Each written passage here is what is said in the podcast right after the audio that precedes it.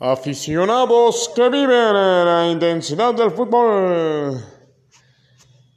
Esta bienvenida la saqué de un comentarista de un comentarista mexicano que trabajó en Televisa, Enrique el Perro Bermúdez, que se despide ya de los mundiales, no sé cuántos años tiene, pero eh, fue gran influencia en mí en la década de los 2000 cuando narraba los partidos, era era de ver sí o sí el canal de las estrellas, Televisa, para ver los, los partidos.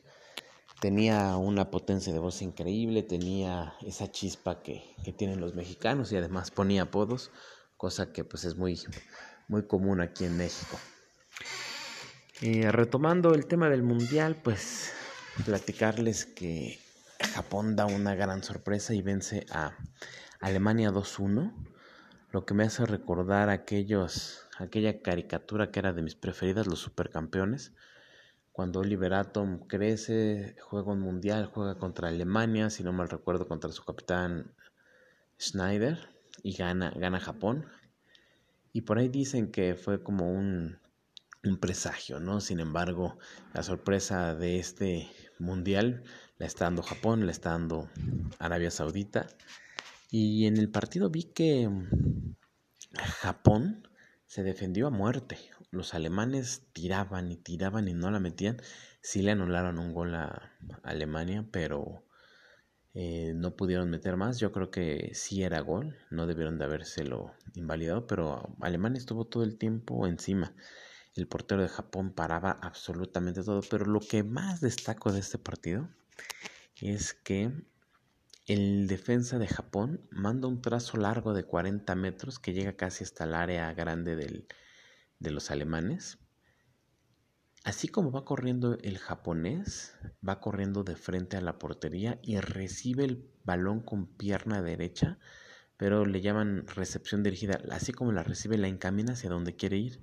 El alemán, un tipo que le saca como cabeza, cabeza y media, no lo puede detener, es más rápido el japonés y sale uno de los guardametas, uno de los porteros más, más importantes del mundial y yo diría que de los mejores del mundo, Emmanuel Noya, y le achica el primer poste como tiene que hacerlo cualquier portero que tiene escuela, le achica el, el poste pero no sé cómo rayos el japonés saca el, el, disparo, pero saca un disparo de abajo hacia arriba, de tal suerte que le atraviesa al portero de, la única forma en la que le podía atravesar un golazo. Y justo vi en TikTok una jugada muy parecida en la que mandan el trazo. Oliver le pega, Oliver Atom le pega al balón y justo cuando el portero la va a parar, el balón se eleva. En fin, coincidencia o no, fue un gran partido.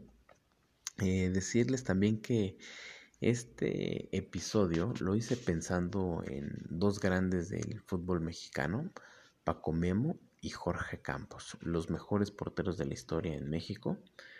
Y aquí lo puse como título Paco Memo contra Jorge Campos porque quiero saber cuál es tu opinión. Escríbeme si y dime por qué consideras que Paco o que Jorge Campos es el mejor portero de, de todos los tiempos, el portero mexicano de todos los tiempos, el mejor portero. Eh, tú al final tienes la mejor decisión. Yo te voy a dar algunos argumentos para que tomes una decisión, pero piensa esto. Y, vamos a googlear un poco a, a Paco Memo y nos dice que Paco Memo ha ganado cuatro copas oro en su carrera futbolista, futbolística. Tiene cinco mundiales, de los cuales participó, en los dos primeros no participó, en los otros tres sí. Eh, fue subcampeón en la Copa Oro del 2007. Obtuvo un tercer puesto en la Copa América del 2007 en Venezuela. Eh, otro, otro resultado importante es bueno, en mundiales ha estado en, octavos de... Eh, no ha pasado a de octavos de final, perdón. Em, eh, en la Confederaciones no llegó a mucho. En la, en la Confederaciones del 2017 en Rusia ocupó el cuarto puesto. En la Liga de Naciones 2019-2020 fue subcampeón. En los Juegos Olímpicos del 2020 ocupó el tercer puesto. Este, este sí es relevante. Ahora, hay un dato aquí importante que dice que la Federación Internacional de Fútbol e Historia en el 2010 lo, lo nombran como el mejor portero mexicano de la, de la década. Ya encontré el dato. De acuerdo a una estadística de SofaScore, al 22 de septiembre del 2022, Paco Memo tenía 131 partidos con 131 goles recibidos y Jorge Campos tuvo, eh, tuvo 129 actuaciones con 120 goles recibidos. ¿Cuáles eran las características de Jorge Campos? Bueno, pues era un tipo muy ágil, era un tipo que podía volar por los aires, era un tipo que tenía una salida increíble, pero lo más sorprendente de él era que podía jugar de portero o podía jugar de delantero, lo que le daba un gran dominio de toda el área. de hecho, me tocó ver ocasiones en las que él agarraba el balón, lo soltaba como portero y se iba. Se iba hasta media cancha y daba pases, lo cual pues era un un jugador que para su época era algo impensable. Era un fuera de serie, era un crack, Jorge Campos. Y bueno, entre los palmares más importantes que tiene Jorge Campos es que gana dos Copas Oro, gana un tercer lugar en la Copa Confederaciones del 95 en Arabia gana la Confederaciones en 1999 aquí en México. Aquí me detengo tantito porque tuve la oportunidad de ir a todos los partidos de esa Confederaciones, incluso la final, donde me, me tocó ver a un Ronaldinho delgadito, muy joven, peloncito. Se veía que tenía mucho fútbol, pero no era ni la mitad de lo que de lo que llegó a ser. México traía quizá una de las mejores selecciones de, la historia con la que ganan. Le ganamos a Brasil con gol, último gol de Cuauhtémoc Blanco. Es una experiencia increíble vivir un partido de México contra Brasil, ganarle en una final.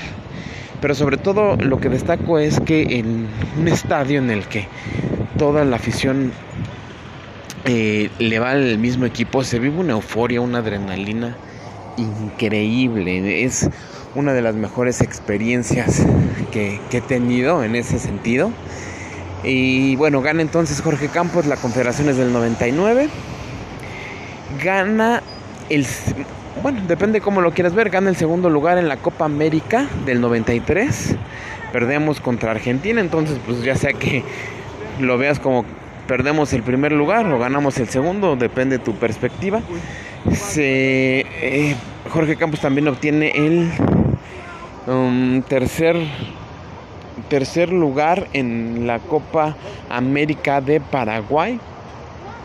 Y otra de las de los palmares importantes es que llega a cuartos de final en una en unos Juegos Olímpicos. Paco Memo también se llevó el tercer lugar en los Olímpicos, en los Juegos Olímpicos de Tokio del 2021. Entonces, pues creo que con estos argumentos tú tienes ya el poder de decir quién es mejor para ti, a tu gusto. Hoy en día a Jorge Campos lo conocen en todo el mundo, lugar donde él se para, lugar donde él es reconocido lo que me agrada mucho es que tiene un estilo tan peculiar que eh, puede vestirse de cualquier forma, pero siempre trae guaraches. Habla de un estilo muy natural, como les decía, es originario de Acapulco Guerrero. Paco Memo es originario de aquí. Este. Eh, ¿En qué me quedé? Ya me perdí. Ah, y bueno, pues con esto tú, tú decides quién, quién es el mejor. Para mí, a mi gusto, el mejor es Jorge Campos. Porque para mí los números son más importantes que muchas veces las actuaciones.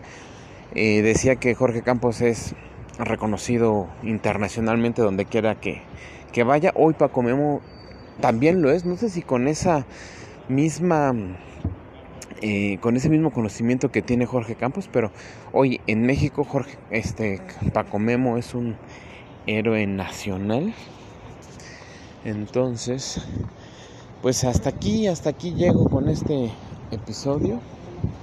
Eh, nos vemos, nos vemos mañana. Estoy grabando un jueves 24 de noviembre. Mañana también hablaremos un poquito de, de Ronaldo. No me adelanto a nada. Soy Alex Vitelli. Me encuentras en Instagram como alexvitelli85. Alejandro Vitelli, arroba yahoo.com.mx. Ahí espero tus comentarios. Y un gran saludo a todos.